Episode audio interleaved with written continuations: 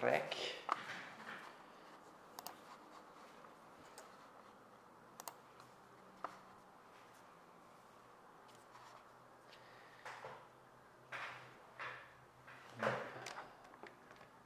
Tá muito pra lá.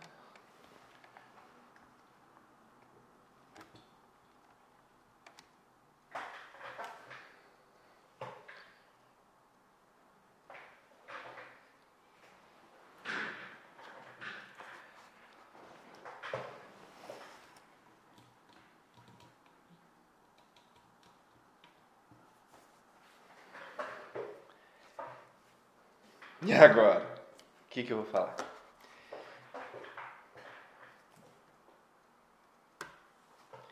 Iniciei, iniciei.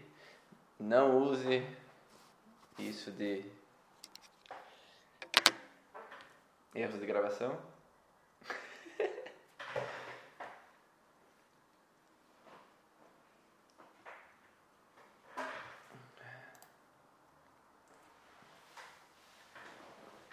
Olá, meus amigos do Instagram, sejam bem-vindos.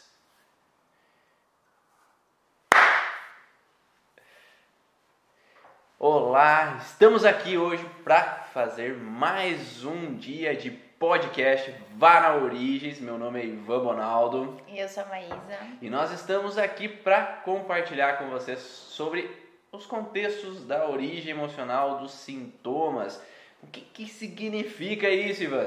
Sim, então muitos dos nossos sintomas no nosso corpo eles são derivados de algumas situações emocionais que nós vivemos. A gente acreditava muitas vezes, pelo menos eu acreditava, não sei se você, mas, mas acreditava que antigamente, na minha cabeça, que toda situação de sintoma, dores e incômodos vinha de alguma queda, batida, um incidente, uma intoxicação, uma infecção. E é partir de um certo momento que eu comecei a ver com outro olhar, comecei a perceber que poderiam existir situações também emocionais que interferiam no físico. Hoje acaba sendo até natural, né, se falar Sim. sobre isso. É, as pessoas já falam, ah, eu acho que isso é emocional, isso deve ser emocional. Até Então, porque se fala bastante, ah, gastrite nervosa, né? Intestino irritável, isso, aquilo, aquele outro, dor de cabeça por causa do estresse. Então começou a se falar cada vez mais sobre a emoção interferindo no físico. Só que ainda é bem. São poucas as patologias que são associadas e relacionadas a esses sintomas, né, situações emocionais. E, na verdade, na, muitos dos nossos sintomas eles podem vir de emoções, mas de emoções específicas. E é isso que a gente vai falar aqui no podcast Vá na Origem. Hoje, especificamente, sobre o que, Maísa? A dificuldade em emagrecer. E isso foi, foi bem engraçado que isso que tu falou agora, Ivan, que as pessoas ainda não ligam algumas coisas. Muitos dos comentários, dos retornos que eu tive após a gente colocar o assunto, foi que eu nunca imaginei que isso podia ser tratado, né? Com as leis biológicas, ou eu nunca imaginei que isso poderia ser emocional, que deveria ser uma falha humana ali no, no, no processo de tentar emagrecer, né? Então é uma coisa bem curiosa, muitas pessoas ficaram bem com bastante dúvidas e querendo saber mais sobre isso, Ivan. E, e, na verdade, se a gente for pensar sobre esse assunto, nós podemos perceber que, claro, que não é só a emoção que interfere nesse processo de desencadear um sintoma. Eu falo que sempre para o paciente que tem que ter uma tríade, né? Você tem que trabalhar a alimentação, o gasto calórico, né? Porque se você não faz uma atividade para gastar a caloria que tu Come. adquiriu comendo, não tem como você perder peso, né? Ou reduzir de peso, né? Porque se fala que perder, você, Você vai querer acha, pegar de né? volta, né? Mas então, essa redução de peso, ela precisa ter um gasto energético. Não adianta eu comer mais do que eu gasto, daí eu vou ter mais processo. Agora, se eu gasto mais do que como, daí eu tendo emagrecer. a emagrecer, né? Mas existem uns porquês de não acontecer isso, né? E esse processo, é, eu falo que sempre existe um- uma conjunção de fatores que fazem uma pessoa se tornar obesa ou fazem ela ter um sobrepeso. É, da mesma forma que existe a tríade, né, para que sustente esse processo de aumento de peso, é, alterações alimentares ou má alimentação, ou a o gasto energético através da atividade física não, não sendo eficiente e o contexto também relacionado ao equilíbrio emocional não ser bom o suficiente, acaba gerando então essa progressão do aumento de peso. As pessoas às vezes acreditam que ah, só é, se eu me alimentar mal eu vou ter aumento de peso.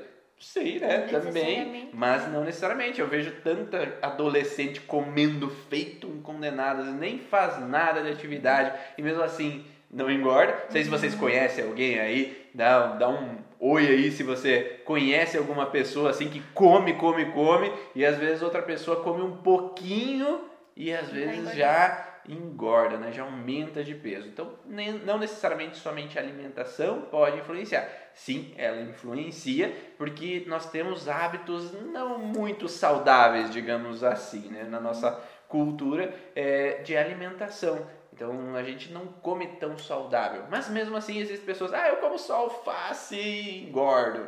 Né? Então... É. E às vezes até a dúvida é, ah, então se eu fizer um, um atendimento, passar por uma terapia, eu vou passar, emagrecer e ficar com outro corpo. Não é esse o sentido. É, é ver que se você está fazendo tudo direitinho, certinho, ou está gastando mais do que você está ingerindo, você deveria emagrecer. Ou, ao contrário, você come muito e não está engordando, também tem alguma coisa que o teu corpo está eliminando. Então precisa entender que o atendimento ou um, um, a terapia em si, ela vai te ajudar só a encontrar o conflito que dificulta você nos teus hábitos saudáveis. Não elimina a necessidade de você ter que ter esses hábitos e fazer exercício. Então, uma coisa não vai substituir a outra, não vai ser milagre, né? Não é uma varinha de condão, né? Não. Que você vem na terapia e e daí você começa a emagrecer. Pode ficar comendo tudo que tu quer em casa, deitadinha, não vai funcionar dessa forma. Mas sim para quando você vê que realmente você tá em algum distúrbio, não tá acontecendo da forma como tu tá mandando o corpo fazer e ele não tá fazendo. Então aí que a gente pode encontrar conflitos. Então, com quem mais sofre para ter esse emagrecimento ou até tem relatos, teve uma paciente minha que ela dizia que ela estava num processo de emagrecimento e ela nunca conseguia passar de um X peso. E quando ela fazia uma semana restritiva para ver se ela emagrecia um pouquinho, ela chegou a me dizer que ela ficou cinco dias em água e maçã. E ela não saía, e era um quilo e algumas gramas. Ela só aumentava dali, depois de uma, uma fase da vida dela. Então aí que ela começa a pensar, tem que ter alguma coisa, porque talvez ela não tenha feito só isso, mas naquele dia, se ela restringiu desse jeito, ela teria que ter emagrecido, até ficar doente, né? Mas Sim. ela não emagreceu, então tá errado, tem alguma coisinha que tá faltando. E claro que assim, o corpo ele, ele acha suas maneiras de sobrevivência. Né? Eh, nós temos uns programas instalados dentro de nós para a nossa sobrevivência. Viver de água não é sobrevivência. Né? Uhum. Então o corpo ele vai dar um alerta num programa de sobrevivência que eu não posso perder peso porque eu vou morrer. Uhum. Então achar que fazer uma dieta louca dessas de não se alimentar, de ficar sem comer, como ah, é saudável para o corpo, o corpo não vai ver como saudável. Então ele vai olhar ah, e vai colocar os alertas dele para evitar com que entre nesse padrão né, de perigo à sobrevivência, porque o mais importante para o corpo não é emagrecer, o mais importante para o corpo é sobreviver, então manter a vida. Né? Então por isso ele gera esse alerta e faz com que haja uma manutenção do peso ou não tem, tenha busca ali para um equilíbrio. Ah, mas tem pessoas que às vezes ficam doentes e acabam emagrecendo porque não comem. Sim, mas é, a prioridade ali naquele momento é o, é o atingir a patologia, melhorar daquela sintoma daquela alteração, não um contexto de perda de peso. Né? Então, uhum. a perda de peso é secundário a uma coisa prioritária que o corpo está dando é, mais ênfase naquele momento. Uhum. Agora, no contexto de dietas, certo? O que não se. Eu, pelo menos eu não acho interessante é achar que dieta momentânea vai resolver algo. A mudança de hábito é que resolve algo. Uhum. Porque se você muda o hábito momentaneamente, ah, agora eu vou comer salada durante três semanas, vou fazer uma dieta e tal, tal, durante tanto tempo e agora eu vou emagrecer. Não rola, porque dá o efeito sanfona. Porque daí você fica um tempo, daí fica na abstinência daquele alimento, que ah, eu preciso daquilo, eu preciso daquilo, daí depois eu volto, como tudo de novo, a mesma coisa e volta a engordar. Por isso que a mudança de hábito da alimentação é o que dá mais, eh, dá mais resultado, né? nessa perda de peso do que às vezes simplesmente achar que fazer uma dieta, às vezes tu vai ter a perda de peso momentânea ali naquele momento, mas depois vai voltar porque aquilo para o teu cérebro ele quer voltar ao hábito anterior. Né? Então essa mudança de hábito tem que ser feita gradativamente para que você mantenha uma mudança de alimentação saudável, uma alimentação rica, mas que seja saudável para você. Ah, mas eu gosto tanto de comer pizza. Não há problema. Não há problema em você um dia por semana ter o dia do lixo, como se diz, né? De você comer algo que você gosta, né? Você não precisa ter abstinência total de todo alimento que você ama, que você gosta, né?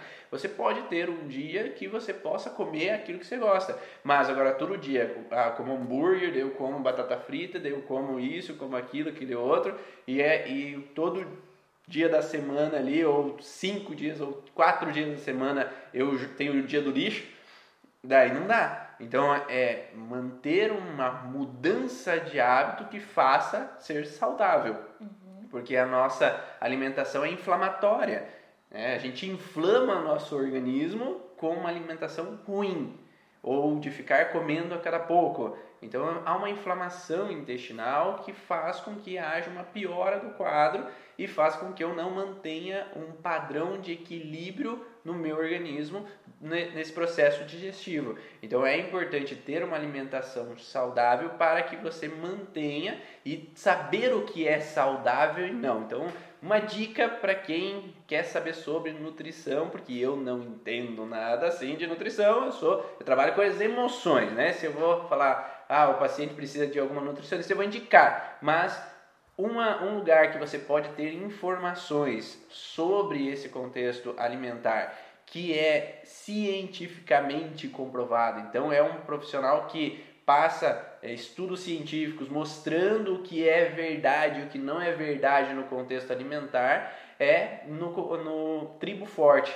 né? alimentação forte, que você pode procurar na internet, então Tribo Forte ou Alimentação Forte é, lá ele passa então todo esse conhecimento científico de artigos científicos que foram comprovados sobre o que é alimentação saudável, o que não é alimentação saudável, para que você possa então compreender um pouco melhor e poder auxiliar então nessa alimentação o teu emagrecimento. E ele dá vários estudos de caso de pacientes dele, de pessoas que seguem ele, que fazem a dieta forte e acabam tendo essa redução de peso. Então, dica é, primeiro, cuidar da alimentação, né? E ele fala que muitos artigos científicos mostram que às vezes a alimentação ela auxilia mais ainda a perda de peso do que a atividade física.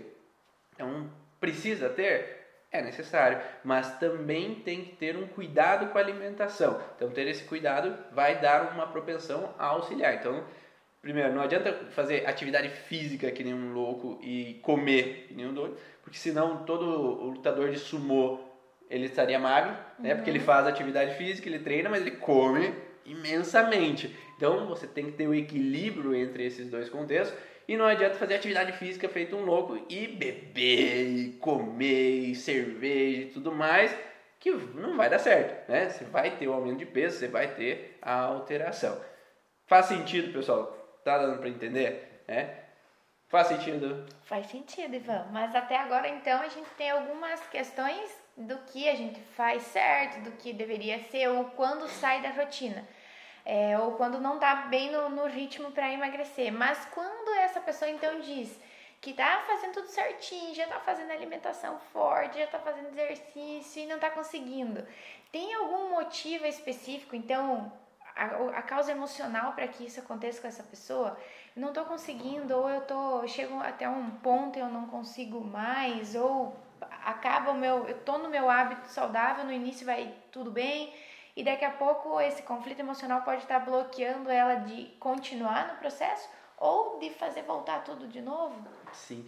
É, primeiro a gente tem que. Eu vou dar um parênteses que eu lembrei o nome do, do profissional. É Rodrigo Poleso, da Tribo Forte, ou Emagrecer de Vez. Tá? Então, se você quer seguir, vai lá. Primeiro a gente tem que saber também o contexto de quais tipos de situações emocionais podem desencadear essa fragilidade, né? Porque a gente sabe que existem emoções que interferem no ganho de peso ou na perda de peso, e se essa emoção é continuada, você não vai conseguir reduzir de peso. Uhum. Então a pessoa pode fazer alimentação, pode é, fazer atividade física, mas não tem o progresso, né? É porque existe no cérebro dela um programa que está instalado de novo, né? Que faz com que ela diga, ó, oh, não perde, ó, oh, fica grande aí porque estar grande é bom. Então, biologicamente, se a gente pensar no mundo animal, os animais, quanto maior ele, será que é melhor ou pior? Porque se vocês veem uma manada de búfalos lá aparecendo lá no National Geographic, né? Então a manada ali tá toda junta. O leão vai buscar quem, geralmente? A leoa vai caçar e vai pegar quem, principalmente? Ou é o doente, né, que tá manco lá e é mais fácil, né? Porque tudo é menor gasto de energia. Então, se eu quero atacar um animal, eu vou menor gasto de energia. Porque se o outro sair correndo ou se o outro quiser brigar comigo, eu vou despender uma energia que eu não tenho, porque eu já estou há um tempo sem comer. Uhum. Ainda vou ter que caçar, vou ter que correr atrás. Então, se eu gastar muita energia e não conseguir, ou ele me dá uma chifrada lá, não vai dar certo. Né? Porque vai dar um risco para minha sobrevivência e a sobrevivência da minha espécie, porque eu não vou conseguir pegar aquela, aquele animal para eu conseguir comer. Então, se é um risco eu não conseguir pegar um alimento para mim e para os meus filhotes, nós vamos ter um risco de sobrevivência. Então eu tenho que ir buscar ou o mais frágil, né, o mais uhum. doente, ou o mais fraco, o menor. Então quanto maior o búfalo, é mais perigoso. Porque geralmente o maior é aquele que vai proteger os outros. E ele tem mais capacidade de se defender. Uhum. Então, biologicamente, se eu estou em risco, se eu estou em perigo, ou eu me sinto desprotegido de alguma forma, maior eu tenho que ser. Tá? Então, geralmente, eu vou ter um aumento de peso para um contexto de sobrevivência. Uhum. Tá? Mas as pessoas podem pensar: ah, mas eu não vivi nada de perigo, eu não passei por nada de situação que me representa um risco. Mas talvez para o teu inconsciente, sim, represente um risco. Porque às vezes a gente acha que, ah, eu sofri um assalto, daí é um risco de vida. Uhum. Ah, eu sofri uma situação de um acidente, daí eu passei por um risco. Mas contextos onde eu me sinto, de certa forma, atacado dia após dia, né? com um olhar. Às vezes não é algo grandioso, não é algo intenso, mas às vezes é uma palavra aqui, ou nunca tá bom o suficiente, a pessoa me critica que tá, tá tudo errado, não faço nada direito, ou que eu só faço besteira, ou que, que às vezes tem algumas picuinhas mesmo num relacionamento com uma pessoa próxima isso é contexto de ataque dia após dia. Uhum. Então, não, não necessariamente para eu ter um aumento de peso, eu preciso ter algo grandioso, mas de pouquinho em pouquinho, dia Continuar. após dia, vai se tornar algo grandioso. Uhum. Né? Então, imagine, você engoliu um sapo um dia que você não gostou, só que ele não desceu. Aí você engole outro, você engole outro, você engole outro. Uma hora tu não aguenta mais engolir sapo. Né? Então você cria um acúmulo de situações como se você sentisse de uma certa forma atacado ou uhum. agredido de alguma forma. E se biologicamente, quanto maior eu for, mais eu posso me proteger, o cérebro vai colocar aqui, se você não está se protegendo. Então, crie massa, seja mais forte, mostre que você quer atacar também, né? E daí você pode ter, para algum, algumas pessoas, criar massa poderia ser ir na academia uhum. e ficar forte mesmo muscularmente, uhum. né? Então por isso que muitas vezes o homem que é ou a mulher que é que tem massa muscular muito grande, a gente geralmente vai encontrar uma situação vivida lá na infância de perda de proteção, de sentir desprotegido, que eu não tenho ninguém por mim, que eu tenho que me virar sozinho porque eu não tenho com quem contar se eu precisar. Então eu tenho que ser forte porque se eu for um fracote, lá vão fazer bullying comigo, vão me atacar. Por isso que você vê muito frequentemente um menino gordinho, uma menina gordinha que sofre bullying frequentemente e isso faz com que ela tenha sempre a tendência a aumentar de peso. Então eu estou sempre me sentindo atacada dia após dia, eu estou uhum. sempre me sentindo é, agredida ou excluída de um grupo, né? Aqui a gente está falando meio geral, contexto uhum. geral do significado do aumento de peso, mas existem padrões específicos de informação para o corpo para ele é, atribuir essa relação, né? Então podemos ter o contexto de inicialmente de abandono, né? O que, que vai causar o abandono? Vai lá, Maísa. Agora você explica pro pessoal. O quê? Nem, nem escutei a pergunta. O que, que é o abandono? O abandono, quando uma criança se sente abandonada, uma criança quando se sente deixada, né? É, ah, às vezes eu me sinto excluída, ou não tem atenção. Vamos dizer, tenho um irmãozinho, tenho, eu sou filho único. Aí vem o irmão. Aí vem o irmão. Então os pais, às vezes, tentando fazer o melhor possível. Não que eles estão errando, tá? Mas fazendo o melhor possível que eles tendem a buscar para ajudar, porque o filho mais novo está precisando, o filho mais novo precisa da atenção, precisa, precisa do mais. afeto, precisa porque ele não consegue se virar sozinho. O mais velho, ele agora ele tem mais capacidade, ele pode se virar sozinho, então se deixa ele para seguir em frente, inconscientemente aquela criança ela pode ter uma interpretação, pode não ter, uhum. mas ela pode ter uma interpretação de que ela está se sentindo um pouco deixada. Né? Então eu me sinto um pouco deixada e eu não tenho os pais por mim, eu não uhum. tenho os pais que me dão suporte, eu não estão ali presente, eu me sinto deixado.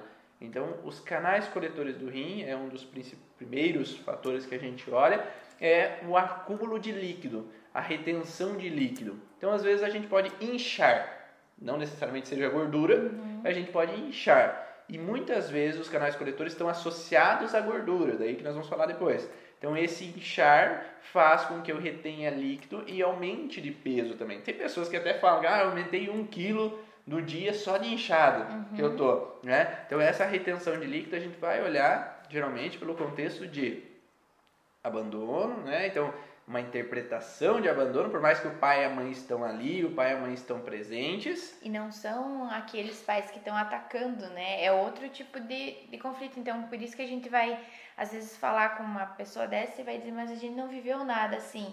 Mas é que o que estava acontecendo naquele momento, pelos pais, às vezes foi visto como natural. Agora o bebê precisa, nesse exemplo. E a criança se vê dessa forma. E às vezes, no momento, ela nem dá tanto sinal de que ela está sentindo aquilo. A gente tem que estar sempre de olho e mantendo a questão de ter a informação de algo que aconteceu é para a gente saber como lidar a partir de agora. Não criar a culpa ou ter uma ou pensar, ah, eu fiz isso. Fez isso pensando que estava fazendo tudo bem certinho, Sim. né? É por isso que eu falei, a gente faz o melhor que pode. Naquele né? momento. Dentro do conhecimento que a gente tem. E às vezes a interpretação da criança não necessariamente é o mesmo que o adulto pensa que é a interpretação. Uhum. Às vezes a criança pode estar se sentindo um pouco deixado de lado, não ter tanta atenção. Então a gente faz melhor. O diálogo é a melhor forma de entender. Uhum. Então, se a criança às vezes está bem ou não está bem, a gente precisa perguntar para ela como é que ela está se sentindo. E aí a gente consegue compreender o contexto, né, para que aquela criança possa se sentir mais relaxada, mais tranquila, mais acolhida naquele momento. E às vezes a sensação de rejeição, ou de desvalorização, ou de se sentir deixada de lado, né, de abandono, ela pode estar simplesmente no contexto de que aquela criança às vezes fazia tudo, brincava, gritava, fazia bagunça em casa até o irmão chegar, e o irmão chegou, agora não pode fazer mais nada. Então tá tudo errado. Então quer dizer que o pai e a mãe às vezes me criticam, parece que eles não me amam porque eu sou recriminado por aquilo que eu fiz, mas eu sempre fiz isso. Por que, que de uma hora para outra agora não posso mais fazer? Então pode ter uma falsa interpretação de esse contexto de abandono, abandono. de sentir é. deixado. Ou uma criança que fica, por exemplo, na UTI né, uhum. neonatal, quando nasce, então ela está num contexto inconsciente de abandono e ela se sente então um pouco deixada de lado é, com relação a esse contexto específico. Então é, eu me sinto deixada, desprotegida. Lembra do, do contexto do mundo animal que nós falamos? Então se eu estou desprotegido, eu vou ter que aumentar de massa para me defender, porque assim eu posso me defender do redor do que pode acontecer comigo, porque em algum momento eu me senti só. Ou o pai e a mãe foram viajar e às vezes ficaram uma semana fora e eu fiquei com minha avó, por exemplo, fiquei com outra pessoa. Eu posso me sentir deixado.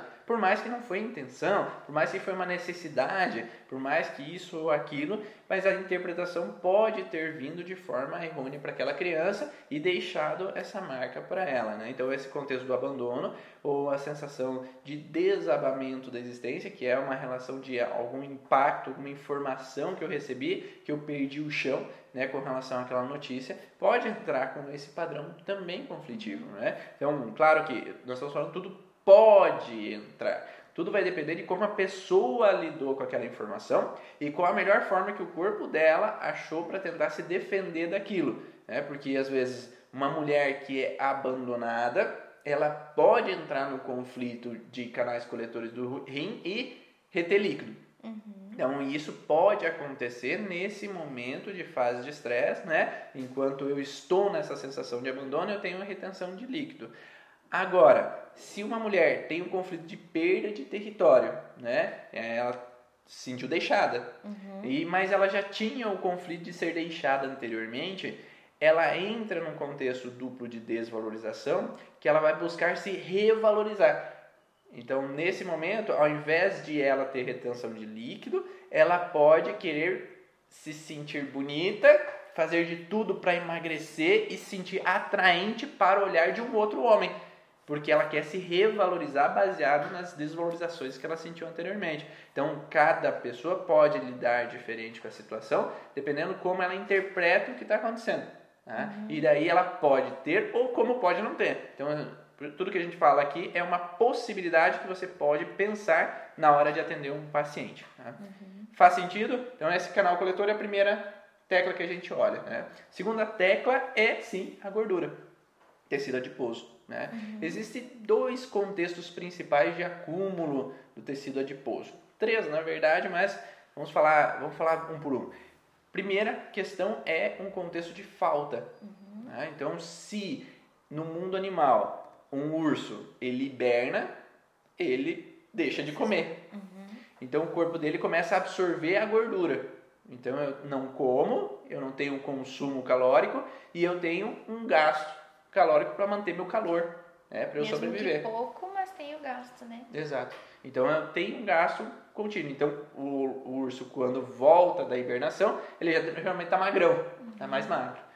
Mas ele tem que comer, comer, comer, comer depois para aumentar de novo a gordura para sobreviver no próximo inverno. Como se ele tivesse que ter um estoque, né, Ivan? Aí tá um pouco das restrições, né? Quando eu me restringo demais em algum momento Alimento. da dieta ou lá do momento da tua vida, você vai ter aquela necessidade de, no momento que ingerir, não jogar mais nada fora, né? Exato. Então, quando tem um contexto de falta, nós vivemos também possibilidades de falta. Principalmente nós que viemos dos nossos ancestrais, vindo de outro país, que vieram de navio e tiveram que chegar com restrições, com falta, com dificuldades, ou mesmo ancestrais aqui no Brasil que viveram falências, que viveram dificuldades financeiras, que não tinham como alimentar os filhos, eles viveram faltas. Uhum. E essas sensações de falta trouxeram para os nossos ancestrais essa relação de que eu tenho que estocar. Pode ser eu estocar comida, porque uhum. tem muita gente que tem um, um armário, não é um armário, é um quarto de dispensa. É dispensa inteira de comida. De comida, porque eu tenho que estocar. Então eu vou comer mais, eu vou guardar mais, eu tenho que comprar duas latas ao invés de uma, eu tenho que comprar três sacos de arroz ao invés de um, para eu estocar se eu precisar. Ou posso estocar gordura no meu corpo. Então eu posso ser emocionalmente, né, com um contexto de estoque, né, ou fisicamente com um contexto de estoque de gordura para um perigo de falta. Então, nesse contexto de estocagem, a gordura ela serve um pouco para isso. Então, eu guardo o nutriente para se faltar. Então, a pessoa pode viver a falta de alimento, mas não necessariamente só de alimento. Eu posso ter falta do meu pai que faleceu. Eu sinto falta da minha avó que me dava carinho. Eu sinto falta dos meus amigos porque eu mudei de cidade e eles ficaram. Então, esse contexto de falta é meio genérico. Então, inicia com o alimento, mas o cérebro não consegue distinguir alimento das emoções. Então, falta é falta. Então, se está faltando uma pessoa, se está faltando alimento, se falta carinho na minha casa, se falta atenção, eu estou no processo de fragilidade. E daí, se a gente for pensar assim, falta e abandono tem uma proximidade Bem muito. Uhum. Então eu posso ter gordura, o aumento de gordura, junto com o aumento de retenção de líquido. Então eu tenho associação entre os dois, onde eu tenho uma falta junto com retenção de líquido e, e eu entro numa gordura com líquido. Então aumenta muito mais do que se fosse apenas uma camada de gordura necessária. Tá? E outro contexto é que no mundo animal, por exemplo, se um urso polar ele não tivesse uma camadinha de gordura, ele não nadaria lá naquele no Ártico, não nadaria naquele frio, né? Então a gordura serve como um isolamento térmico. Então se eu vivo num ambiente onde que tem essa frio, por exemplo, eu tenho que ter um isolamento.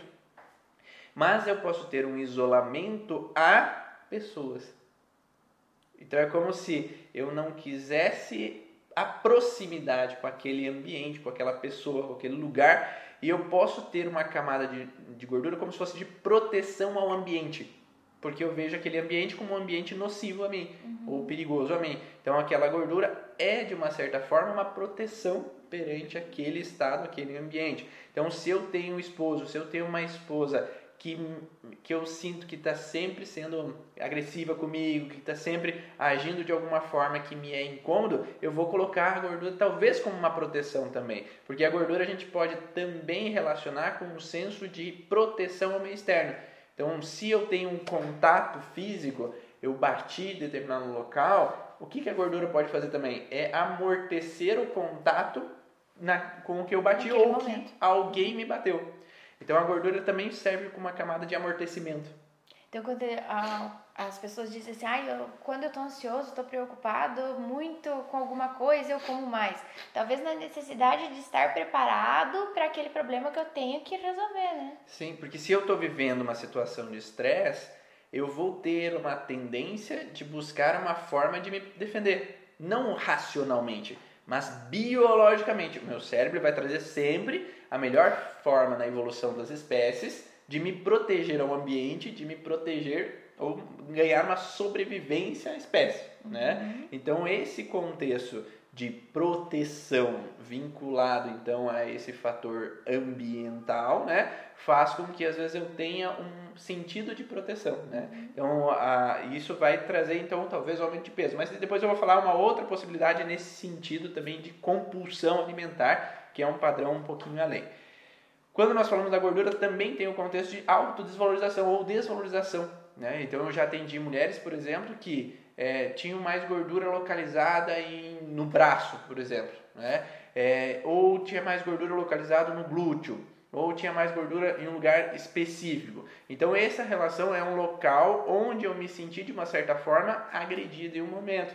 Então, por exemplo, mulheres que às vezes são pegas pelo braço é aquele chacoalhada, né? Então é aquela agressividade aquela região, é aqui que eu tenho que me proteger ao contato posteriormente. Ou se eu tenho mais é, gordura nos glúteos, pode ser às vezes uma sensação de olhares como um ataque, tira um sarro, ou meu pai sempre fica batendo na minha bunda. Então esse local eu tenho que colocar uma camada de proteção ao ataque, seja verbal, né, crítica, desvalorização, tira um sarro, ou é físico, de eu apanhar no glúteo também. Então eu posso ter um aumento naquela região como uma forma de proteção. Então eu falei pode ter, tá?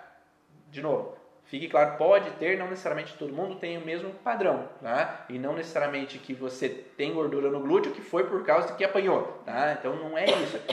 Para a gente ver, tem que olhar paciente por paciente, mas a gente olha que possibilidades perante o que eu já vi de alguns pacientes. É, e aí entra um contexto assim de que é, há aquela região de proteção. A mesma coisa é ali no pubis ter um aumento de gordura pubiana. E geralmente esse aumento de gordura pubiana ele vem também de um contexto de aquela região, de um contato, de uma situação naquela região como desagradável. E pode ser desde contextos sexuais, então de relações sexuais que às vezes não foram agradáveis, não que tenha sido abuso necessariamente, mas às vezes pode ter situações onde que eu não estou afim, que eu estou chateada com o esposo, com a esposa, eu não estou à vontade perante aquela situação e ter o contato sexual acaba sendo desagradável continuamente. Ah. Bem, pode ser uma lembrança hereditária também, né? Nessa questão de, de alguns locais, às vezes a gente vê toda a mulher daquela família é parecida, ou tem um aumentozinho naquele local, o biotipo mesmo do corpo, ou os homens mesmo têm, todos eles são mais barrigudinhos, todos eles têm perna fina, mais, mais gordinho em cima, maior.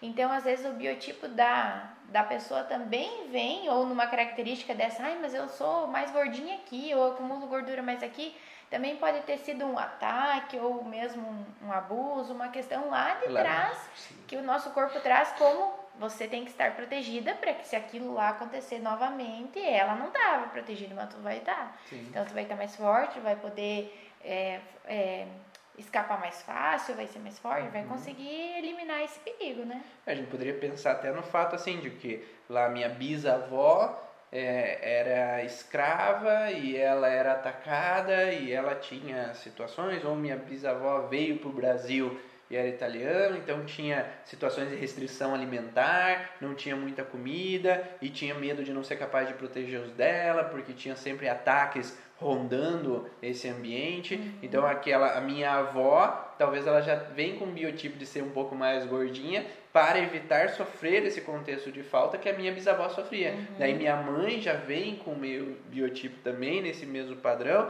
para evitar sofrer como a minha bisavó sofria. E eu trago também esse padrão. Só que todos os filhos trazem o mesmo padrão? Não necessariamente. Né? Alguns têm uma propensão a ter uns tipos de herança, outros têm a propensão a ter outros tipos de herança familiar. Então, não todos os filhos têm o mesmo padrão. Uhum. Eu tenho tios que às vezes têm biotipo mais de aumento de peso, mais de obesidade, tem outros que são mais magros. Tá? Depende como viveu a situação é, lá como trouxe essa situação e como lidou com essas situações na vida dele. Ele pode, os atuais, por exemplo, mais magros podem não ter vivido situações como os anteriores. Uhum. Outros, em compensação, podem ter vivido mais situações de falta, de dificuldades, de problemas que os outros. Tudo vai depender do ambiente. Uhum. Então, o ambiente que eu vivo vai dar propensão ou não. Tanto é que existem estudos que mostram gêmeos. Né? Uhum. Então, os gêmeos nascem, daí são um em cada é levado para lugares diferentes, cidades diferentes, criados de forma diferente. Então, aquele ambiente que um gêmeo, por mais que seja um univitelino, foi criado, era de um ambiente de pessoas obesas, que tinham uma alimentação errada, que tinham um equilíbrio emocional errado e tal. E o outro era de pessoas que eram mais equilibradas emocionalmente, tinham uma alimentação mais saudável. Então, por mais que seja gêmeo, não necessariamente a herança vai dar uma propensão, mas o fato de ter vivido o contexto lá do ambiente interferiu diretamente no aumento de peso para um dos gêmeos, enquanto o outro estava bem. Né? Então é preciso então equilibrar o contexto hereditário, uhum. o contexto da vivência atual, para que tenha esse processo de equilíbrio. Mas se agora é, eu trago essa herança e continuo nessa minha preocupação de alerta, de proteção, é, e vivendo mesmo que a minha bisavó, a tendência de eu ter um aumento de peso é muito maior. Uhum. Né? É, então nós falamos da retenção de líquido, o contexto do gordura, né? E tem o contexto também, um dos principais, que é a hipoglicemia. Né? Então quando eu tenho baixa da glicose momentaneamente, eu tenho uma compulsão alimentar. Uhum. Então uma vontade louca de colocar algo para dentro. Né? Então é como se tivesse o que fizeram pergunta é por que, que em algum momento eu posso ter essa vontade de comer? Né? Existem dois fatores principais. Pode ser uma fragilidade ou da insulina ou do glucagon.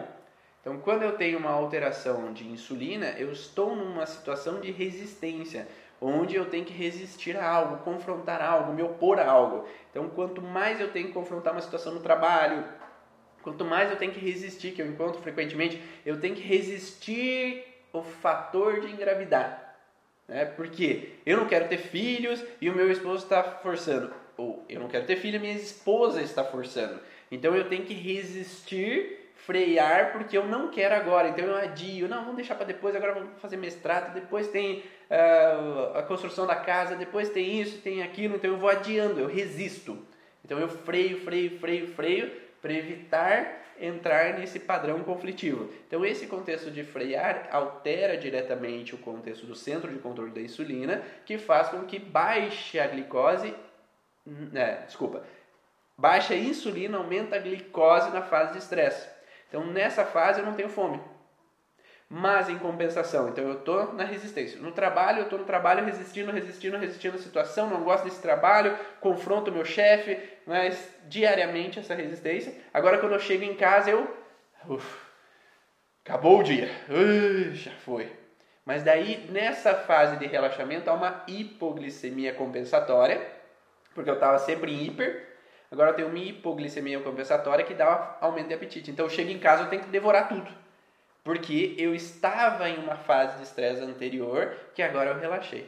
Agora, o contexto do glucagon é o oposto. Enquanto eu estou no processo, na fase de estresse, de refutar o combate, eu ah, evito, meu esposo é agressivo, meu esposo fala de algumas formas com os filhos e eu não gosto, só que para não criar uma briga, às vezes eu não falo, eu evito, ou minha esposa age de algumas formas que eu acho errado, ou faz muita compra, ou faz isso, faz aquilo e eu não gosto, mas para não criar brigas eu freio, eu evito o combate, eu entro talvez numa alteração no glucagon, que quando o glucagon em fase de estresse baixa o glucagon e, aumenta, é, e diminui a glicose ao mesmo tempo. Então, uhum. baixa o glucagon, aumenta a insulina, baixa a glicose. E nesse baixar a glicose, enquanto eu estou em fase de estresse, eu tenho hipoglicemia. Então, eu tenho que comer para ganhar mais massa para poder confrontar. Então, quanto maior eu for, mais capaz talvez eu seja de confrontar a situação. Uhum. Então, o cérebro entende que se eu estou num conflito ativo, se eu estou vivendo uma situação que é de combate, de confrontamento, eu tenho que ter forças para combater só que às vezes o confrontamento não é físico, né? Hoje em dia o confrontamento é intelectual. Sim. Então a gente não precisa ter mai ser maior para confrontar, mas o nosso cérebro, ainda no contexto biológico, tem a tendência de achar que aumentar de peso é um sentido de proteção, para evitar com que eu caia de novo nessa nesse combate. Então, se eu for maior, quem sabe da próxima vez eu consigo confrontar. Se eu for maior, quem sabe da próxima vez eu consigo dizer não ao meu esposo ao ato sexual quem sabe da próxima vez, se eu for maior, eu vou conseguir confrontar a minha esposa quando ela me atacar. E aí, de novo, a importância de você ter informação do que está acontecendo com você, para que você talvez não vá buscar, às vezes, métodos que estão só te frustrando em querer emagrecer. E às vezes você só pode ter um diálogo, ou ter uma conversa que você nunca teve, ou exercitar isso no dia a dia em casa, até mesmo com a, família que tu deixou, né, teus pais e tal, aquela herança que vem, aquela dificuldade desde criança, desde adolescente, desse jeito, chega um momento que você simplesmente entende e começa a perceber diferente, olhando para outro de outro jeito, pode ser assim também, tá tudo bem né? Sim. Ou vamos conversar e tentar se moldar, né? Sim. Ou terapia de casal, né? Sempre existe uhum. essa possibilidade. É. E existem crianças que entram nessa questão de alteração de compulsão porque elas se sentem responsáveis pelo ambiente de casa. Então essa relação de resistência, de não querer brigas, de não querer discussão, pode afetar o glucagon com a insulina e criar uma criança que se sente responsável pelos irmãos. Ou é passada essa responsabilidade, né? Não, cuida do teu irmão aí agora. Antigamente tinha muito isso, né? Então, os pais têm 10 filhos, as irmãs mais velhas têm que cuidar dos irmãos mais novos. Então, é uma responsabilidade intensa, onde que eu tenho que é, cuidar, eu tenho que resistir, eu tenho que resolver. Eu não posso deixar meus irmãos aprontar porque meus pais vão brigar com a gente. Eu não posso deixar isso ou aquilo acontecer. Então cria uma necessidade de eu estar no controle, de eu resolver, de eu ser forte para dar conta. Porque eu não tenho os pais para me para resolver aqueles problemas. Eu tenho que resolver. Quanto maior eu for, mais eu vou ser apto a resolver aquela situação. E colocar de volta cada um no seu papel é importante. É. Porque filho é filho, pai é pai, mãe é mãe. E não, se, eu, se a mãe é muito vitimista, ah, que está sempre sofrendo, se o pai é vitimista, sempre reclamando da mãe, a criança se sente responsável que ela assuma o papel do pai ou da mãe para deixar os pais Mas em harmonia, para não sofrerem, para que não fiquem reclamando. Então é importante sim os, as crianças terem o papel específico delas que elas são filhos, podem brincar, podem aproveitar, podem se divertir e os pais cuidam de tudo. Os uhum. pais são responsáveis. Podem ajudar? Ajudar. Não responsáveis. Uhum. As crianças não são responsáveis pelos irmãos, não são responsáveis pelos pais. Então, responsabilidade gera culpa. E culpa não é bom, né? Então, os pais são responsáveis para administrar, cuidar e resolver essa situação familiar, né? Não sei se faz sentido para vocês, me dá um ok aí, se está dando para entender, se faz sentido para eu saber se vocês estão conseguindo compreender, se estão seguindo o raciocínio, né? Então são são principais fatores que nós falamos sobre a possibilidade então de, de aparecer um aumento de peso, né? É, e aí tem outras perguntas aí que o pessoal anda fazendo, né, Maísa, antes da, da live. O que, que tu me diz aí, o que, que tem mais que o pessoal quer saber? Olha, teve uma dúvida aqui que é, é, é utilidade pública, Ivan. Por que, que o povo engorda mais depois que casa? Vixe Maria. Já dizia o, o meu mestre lá, o meu professor Corbel, eu não, eu não engordei depois que casei. Então, não é, não é uma regra para todo mundo, né? Então, se eu não engordei, não, não, não é normal. Não, te, não tem essa necessidade, não é, é uma regra, não é um padrão. Então não é porque eu caso que eu preciso engordar. O Corbel é uma finura, né? O Emanuel Corbel é uma finura, então ele não engordou também. Então ele fala, ué, eu não engordei depois que casei, por que, que você engordou? Né? Então geralmente está num conflito, então essa pessoa, talvez um conflito que pode, às vezes, culturalmente, né? Ah, eu venho de uma cultura, meu esposo vem de outra cultura, ou minha esposa vem de outra cultura. E aquela adaptação à nova cultura nem sempre é fácil de início. Uhum. Tá? Então, às vezes, tem atritos, tem situações de entendimento, tem alguns probleminhas, e cria, então, um processo né, de dificuldade nesse relacionamento. Então, isso pode acontecer de alguns bloqueios. Ou eu posso trazer inconscientemente na história familiar que engravidar é problema, ou que casamento é problema, porque antigamente os casamentos vinham muito nesse contexto de casamento obrigado, é, umas dificuldades nessa, nessa junção né, de, de casal ali, traições, brigas, desentendimentos que faziam com que a pessoa entrasse num casamento como frustrante. Uhum. Ela queria fugir do casamento, queria sair daquele processo. O homem era agressivo, isso e aquilo, aquele outro. Então pode trazer no inconsciente familiar que casamento não é bom, casamento é um problema. E aí cria para essa pessoa agora que está aqui uma sensação, por mais que o marido é bom, por mais que a esposa é tranquila, só tem algumas picuinhas, mas aquelas picuinhas se tornam grandes demais. Então se tornam maiores do que deveriam por, por esse contexto que vem na história da família de bloqueios. E, e nessa questão do relacionamento então entre marido e mulher, talvez eu tenha que ser grande para ser visto também quando há alguma alguma questão de não estar tá sendo bem atendida, as minhas expectativas não eram essas, eu não estou tendo carinho, a questão da falta de novo, né? Se entra no contexto do da retenção de líquido, né, do abandono, mas um, ser visto, eu não sei se seria um contexto biológico, né? Uhum. Então, para mim, para mim tem uma dificuldade. Em, essa frase não me caiu bem, né? É, o ser visto, talvez, talvez teria que olhar caso a caso, né? Uhum. Mas para mim, por algum motivo, não me, não me faz esse contexto biológico de ser. Para mim, o contexto abandono entra mais sim nessa retenção de líquido, mas não com o sentido de ser visto, mas por me sentir excluído, deixado de lado. Sim? Talvez não seja um contexto primário esse sentido de ser visto, talvez secundário sim, psicológico, né? Sim, sim, mas o contexto primário é mais a sensação que eu, eu retenho porque eu me sinto só no meio do nada e eu tenho que sobreviver e biologicamente o corpo entende que reter líquido é uma maneira de sobrevivência em um, um momento que eu estou isolado, em que eu me sinto abandonado, que eu me sinto só. Aí eu posso ter esse padrão, né? É, mas o que eu vejo é, é o oposto, né? É, eu vejo em algumas mulheres o contexto de que eu, se eu aumento de peso, eu me torno menos atraente.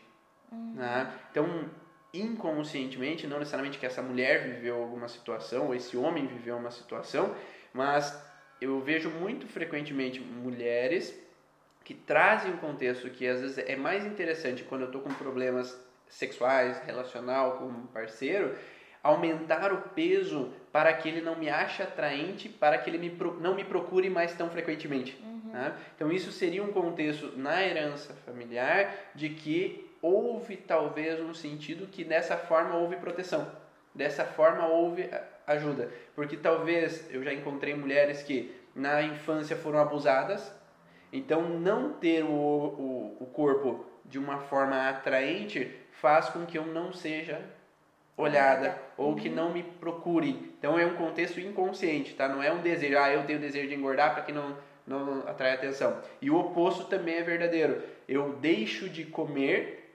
para não ter curvas, para não ser olhada. Uhum. Né? Então muitas vezes é, pode ter um, como pode ter outro, dependendo se está afetado o glucagon ou se está afetado a insulina. No contexto de afetar a insulina, vai me dar falta de apetite junto com a curvatura menor do estômago. Então, tem a anorexia que vai aparecer e eu não vou ter curvas, eu não vou ter aumento de peso, como se eu pudesse passar despercebida. Uhum. Inconscientemente, tá? Não é racionalizado isso. E o contexto do glucagon, eu aumento de peso também para não talvez não ser me sentir atraente ao olhar dos outros, não desejável de novo, mas um senso de proteção inconsciente que faz com que entre nesse bloqueio, então, e tenha dificuldade, às vezes, de perder peso. Então, eu vejo, às vezes, mulheres que, no, na clínica, tá? Aqui, eu vejo elas perdendo, perdendo, perdendo, perdendo peso, fazendo atividade física, academia, mas se o bloqueio sexual permanece, elas chegam no momento que estagna. Então, elas não conseguem perder mais, porque ali o, o, homem começou a olhar mais, o homem começou a procurar ela mais, o homem começou a ter desejo mais com ela. Perigo. E o cérebro entrou: perigo, perigo, perigo, perigo.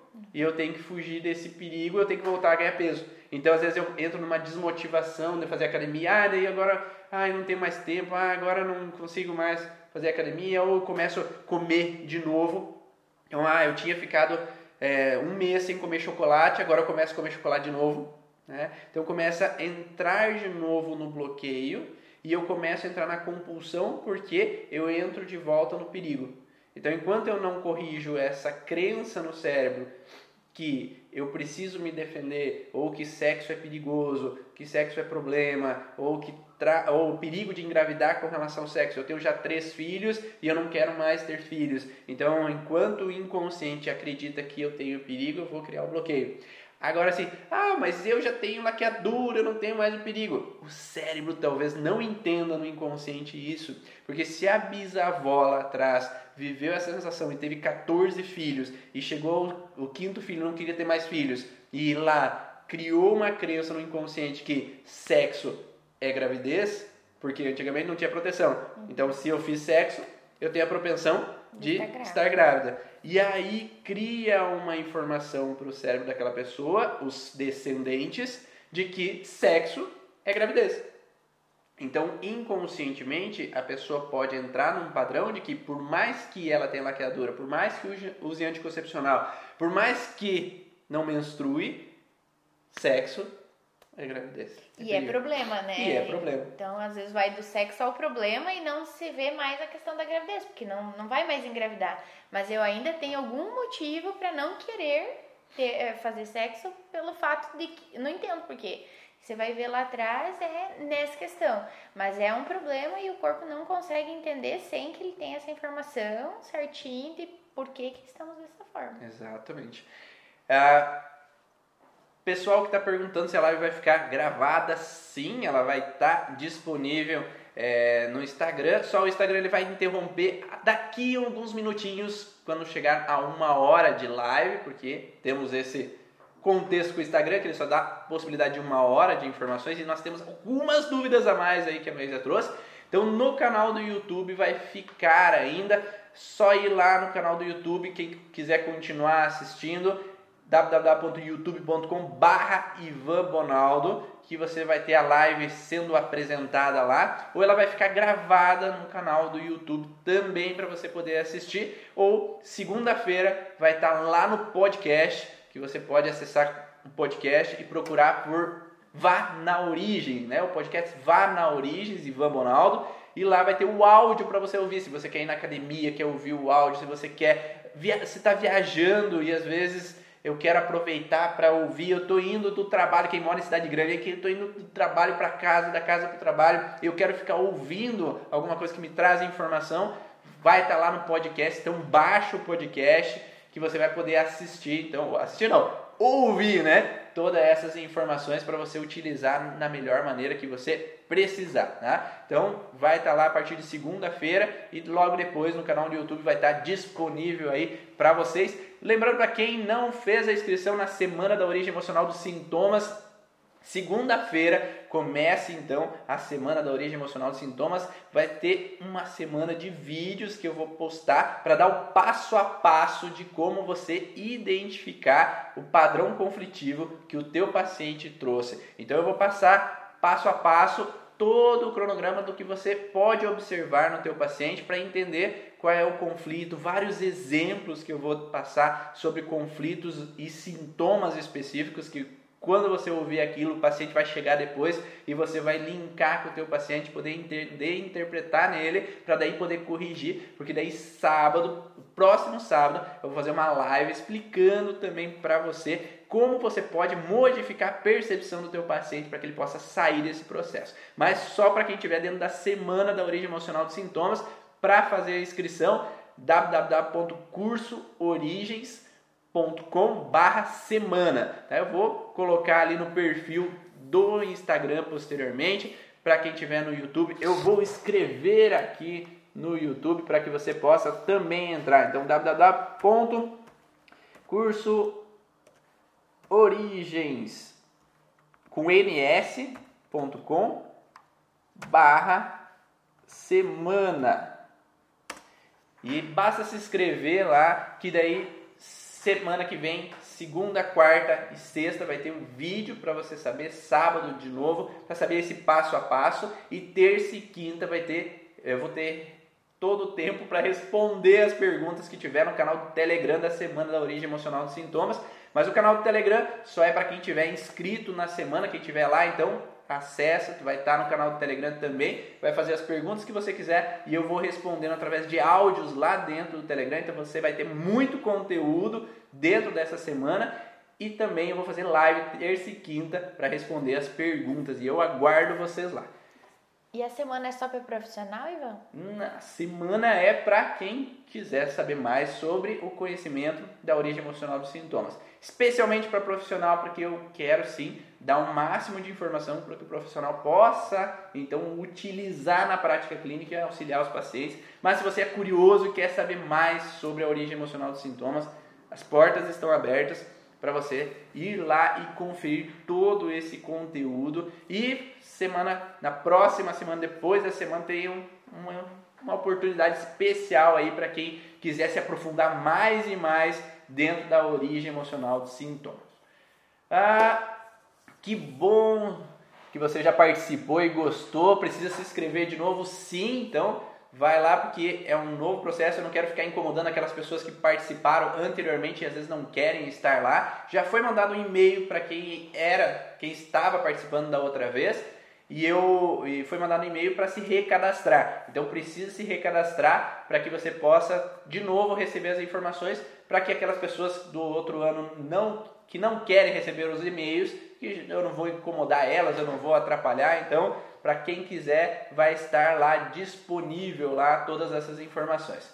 Ah, tenho ótimos resultados com os pacientes utilizando as leis biológicas. Que ótimo, Janice. Espero que eu possa ajudar um pouco mais com essas outras informações aqui. Voltando ao contexto de aumento de peso, né? Tem uma pergunta ali, ó, que eu acho que é uma das perguntas que você tinha também, né, Marisa? Exatamente. Foi minha tia que fez a pergunta. Ah, é parente, né? O Guedinho, é, né? Minha tia, minha madrinha. O que, que esse pessoal quer saber, então? A dificuldade de perder o peso após a maternidade. Hum, então tinha o contexto de dificuldade de perder, ganhar peso depois de, de casado, né? Então esses bloqueios que possam vir no inconsciente, esses atritos que podem acontecer, que podem fazer com que tenha um aumento de peso, né, depois de, de, de casar. Então tem esse senso, mas após engravidar existe sempre um contexto daquela mãe protetora. Uhum. Então, como você pode proteger o filho dentro da tua barriga? Aumentando a camada de proteção. Então, às vezes, a gordura também, se for direcionada ao abdômen, às vezes pode ser uma camada de proteção meus filhos. E na tua família, digamos que tem bastante protetoras, né? Tem. eu que o diga, né? Mas... É, eu que diga. Então, quando... E a pochete persiste. Quando há esse contexto de proteção, ele entra numa relação, principalmente se eu tenho um sangramento na gestação, se eu tenho medo que no ultrassom aparece alguma coisa, eu tenho uma preocupação com os meus filhos. E se eles estão dentro da minha barriga, eu quero protegê-los. Uhum. Então esse senso de proteção, ele transborda o útero, né? Então eu inicio talvez ali, ou tenho outras situações que eu continuo visualizando que eu como se eu quisesse trazer os meus filhos de volta para casa. Uhum. E a primeira casa deles é onde? É o útero. útero. Uhum. Então é como se eu quisesse protegê-los, eu quisesse trazer eles de volta para perto de mim, para dar essa proteção, para dar esse cuidado. E como eu falei, o tecido adiposo ele pode entrar como um contexto de proteção a um contato ou uma falta de contato ou o contexto de cuidados. Uhum. Né? Então isso pode acontecer e para quem tem às vezes essa dificuldade na gravidez pode pensar sobre esse determinado assunto. Né? Não sei se faz sentido. Faz, faz sentido. O fato de eu não, de eu não emagrecer já está talvez dentro, de, após a maternidade, né, após o parto, é como se eu tivesse ainda num, num, conflito ainda talvez a gestação e o fato de eu emagrecer e ter algum a barriguinha que não sai pode ser o retorno de um problema ou eu ver meu filho precisando de mim novamente? E, simplesmente pelo fato, talvez, de, de que ele começa a ir para o colégio eu não posso protegê-lo. Uhum. Ou ele passa por situações de saúde e às vezes eu não posso protegê-lo. Então eu estou sempre aumentando esse conflito. Uhum. Ainda mais se houve alguma mulher na história da família que teve um aborto. Ou uma mulher que teve um, um parto com morte, uhum. né? Então, uma dificuldade no parto, dificuldade na gestação, com uma morte de, um, de uma criança.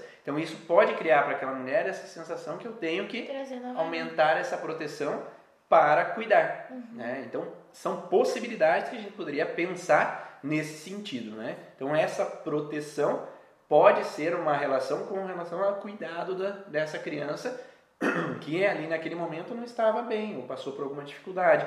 Então eu posso ser forte, lembra a mulher, eu tenho que aumentar minha força, aumentar minha capacidade, eu tenho que ter a possibilidade de cuidado né, com os meus. Então quanto maior eu for, mais eu vou conseguir cuidar. Desculpa, pessoal. Mas eu aumento então uma relação de que quanto mais eu como, mais eu ganho massa para conseguir cuidar dos meus. Uhum. Porque agora eu tenho a responsabilidade de alguém. É, antes, talvez, quando eu não tinha filhos, eu não tenho responsabilidade a ninguém. Eu me viro, cuido da minha vida. Mas agora, se eu tenho esse senso de que eu tenho que ser capaz de cuidar, eu tenho que ser capaz de dar suporte, eu tenho que ser capaz de, de proteger. proteger mesmo, eu posso entrar talvez nessa relação associada ao tecido adiposo. Uhum. Né? Então, essa falta de proteção, falta de cuidado que eu não tive, eu me culpo porque bah, se eu tivesse agido assim em vez daquilo, se eu tivesse é, ficado perto em vez de ter saído, eu posso entrar então nesse, nesse processo de disfunção para aquela mulher e aí eu poderia ter essa fragilidade. Ou lembrando também no contexto de que é, eu posso sentir é, o contexto de que engravidar é problema, principalmente se o parto foi difícil, se eu tive dificuldades, e não querer engravidar mais inconscientemente, por mais que eu. Ah, eu até penso, mas não sei. Uhum. Ou inconscientemente tá essa informação que engravidar é perigo, eu vou tentar aumentar o peso para também ter uma relação de bloqueio com o parceiro, né? Uhum. Outro contexto é que se eu me sentir cortada pela cesárea, é um ataque sobre o meu abdômen. Uhum. Então, se não era o que eu queria, se eu idealizava um parto normal, mas aconteceu isso, então isso pode ter uma associação de fatores que o corte da cesárea pode vir com uma sensação de ataque. Uhum. Né? E o ataque perante uma desvalorização entra numa fragilidade também de um aumento do tecido adiposo. E alguma frustração também mecânica, vamos dizer, não ter um parto normal e vai então ter um aumento mais de quadril, mais de, de, de coxas mesmo da cintura pélvica também faz sentido. Sim, porque aquele local é o local de proteção, né? Uhum. Então, aquele local que eu, eu vivi a frustração porque eu não fui capaz de dilatar para poder uhum. ter o filho. E talvez, se eu entro nesse conflito de que aquele momento foi ruim, foi frustrante, foi incômodo, é como se não, não falam assim, ah, porque você tem um quadril pequeno, o quadril não. pequeno, é, quadril pequeno, né? É. Tem a bacia pequena, por isso não vai conseguir ter filho. É. E não, às vezes não é isso, porque antigamente toda e qualquer mulher tinha filho, não tinha. Agora que elas tinha, não conseguem ter, né? Por algum motivo não conseguem ter. Mas, é, piadinhas à parte, toda mulher é possível ter. Uhum. Né? Sim. Tem mulheres que têm bloqueio em dilatação? Sim. Tem. Às vezes é mecânico, né? É fisiológico, mas. pode ter tido uma queda, pode ter tido uma batida, uhum. pode ter, pode, mas não é pelo tamanho do quadril uhum. que ela vai ter o bloqueio. E ela pode ter dificuldade em, na elasticidade ou na dilatação do colo do útero por frustrações emocionais anteriores. Mulheres que têm bloqueios com relação ao colo do útero não conseguem dilatar. dilatar. Né? Uhum. Mulheres que têm bloqueios com relação aos quadris, às vezes no contexto sexual, às vezes no contexto de não poder se opor a algumas situações, pode ter bloqueios na dilatação. Uhum. Né? E aí pode travar esse contexto de parir. Né? Então, sim, é possível ter esse bloqueio. E eu idealizava, eu desejava, mas eu tinha um bloqueio e eu não consegui. não consegui. Eu posso ter um bloqueio com relação ao aumento de gordura Depois. localizada também naquele lugar onde eu me vi frustrada por aquela situação. Uhum. Então, geralmente, quando tem o um aumento de peso, sim, há uma conjunção de fatores. Existe o contexto de abandono, desabamento da existência, a sensação que eu não tenho ninguém por mim, eu tenho que me virar sozinha, eu tenho que me fazer de forte, eu não posso contar com meu parceiro para me sustentar porque eu tenho que ganhar o meu dinheiro, então eu tenho que eh, eu tenho que me virar sozinha, eu tenho que dar conta, é, ou e contextos de desvalorização, críticas, ataques. E lembrando que eu falei de desvalorização, críticas, ataques, mas também tem o auto-ataque. É. É quando eu olho para o espelho e não gosto do que eu vejo. Então não necessariamente é só um ataque das outras pessoas comigo, mas se eu olho para o espelho e eu não gosto do meu glúteo, eu não gosto da minha barriga e eu fico me criticando, eu estou aumentando o contexto do tecido adiposo. A e aí tendência está aumentando, a né? piorar essa fragilidade. Então são várias as possibilidades nesse contexto, né, relacionado a essa, essas fragilidades que fazem então com que eu tenha essa possível alteração. Né? Então, é, olhar para o paciente devido a quando ele começou a ter a alteração. Ah, eu comecei após engravidar, eu comecei após é, casar, eu comecei na infância. Então, o que, que ela possa ter vivido naquele momento que pode estar relacionado. Daí você vai observar se é mais retenção de líquido, é mais gordura que tem em acúmulo, se é compulsão alimentar ou se é tudo junto, né? Para saber o que, que aquela pessoa poderia estar vivendo nesses sentidos específicos que pode ter trazido essa alteração.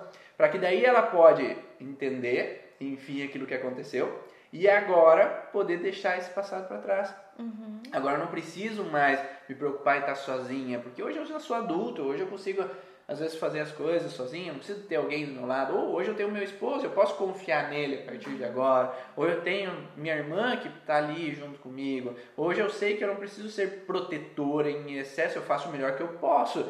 Então eu tenho meus limites, senão eu nunca vivo a minha vida, eu fico sempre em função dos outros. E esse é o limitante de atividade física. Sim, daí já não tenho tempo porque meu marido, porque meu filho, porque isso e aquilo. O meu filho vai precisar de comida, o meu uhum. marido vai precisar de mim quando ele chegar em casa. E assim a gente vai ficando nos conflitos, porque é, provavelmente o que faz toda, todo momento isso se reativar são as situações que a gente vive e tende a ficar no mesmo padrão que um dia foi vivido, né? Com mais dificuldade. Então, se eu não vejo dessa forma, aqui pelo menos três, né? Três causas ou motivos. Então, se eu não vejo para isso e coisinhas que estão acontecendo na minha vida, não precisa ser uma tragédia, né? Então, são coisinhas que acontecem na minha vida, estão reforçando o padrão de que eu preciso sim ser forte, que eu preciso sim acumular, que eu preciso guardar, que eu não posso é, ficar nenhum momento sem esse estoque.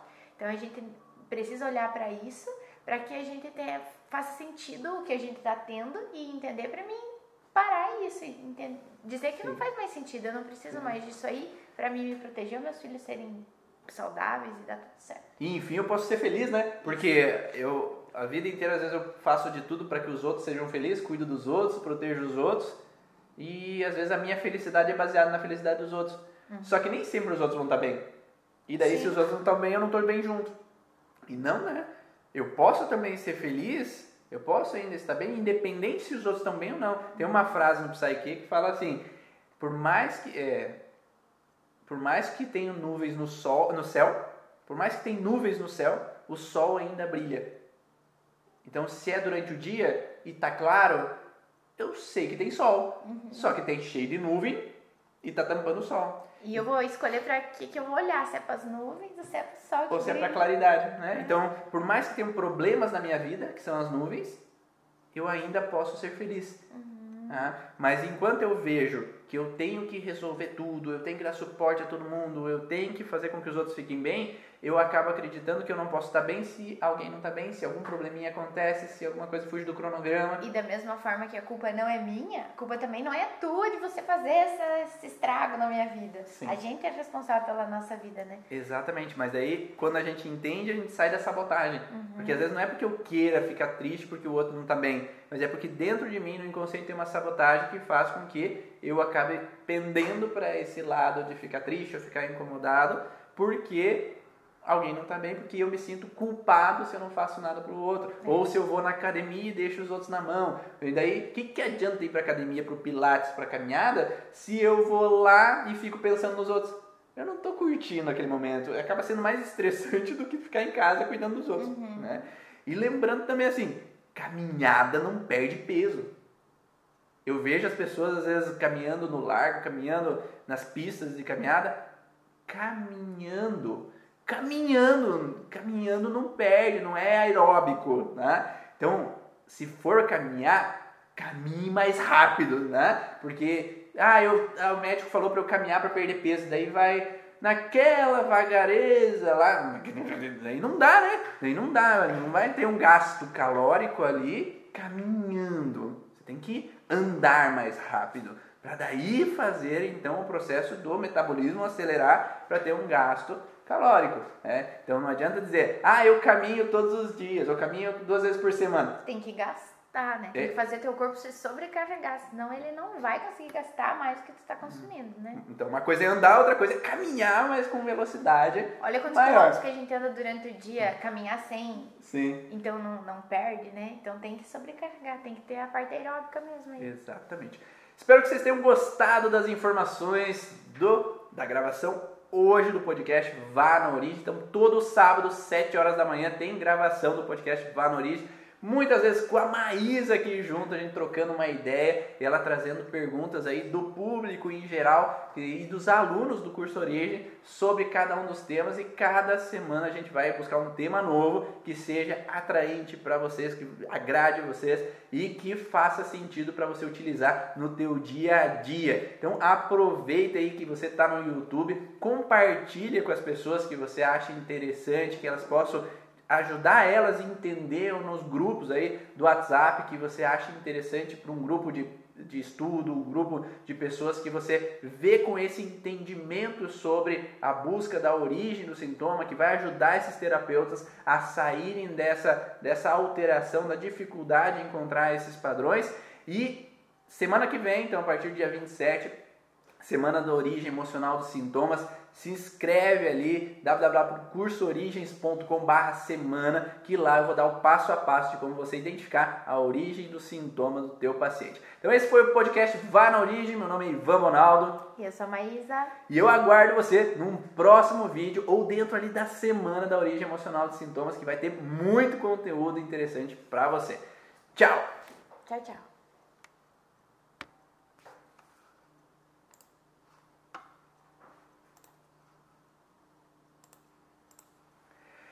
Suei! E não é que deu tudo certo? No final das contas. Pode ser assim também. Também, pode ser. Mas eu acho que eu vou começar a fazer, sabe o quê? No- Eu vou. Eu vou parar o, o Instagram. Eu vou ter que fechar aqui. vou parar o Instagram e depois eu vou ligar de novo o ao vivo.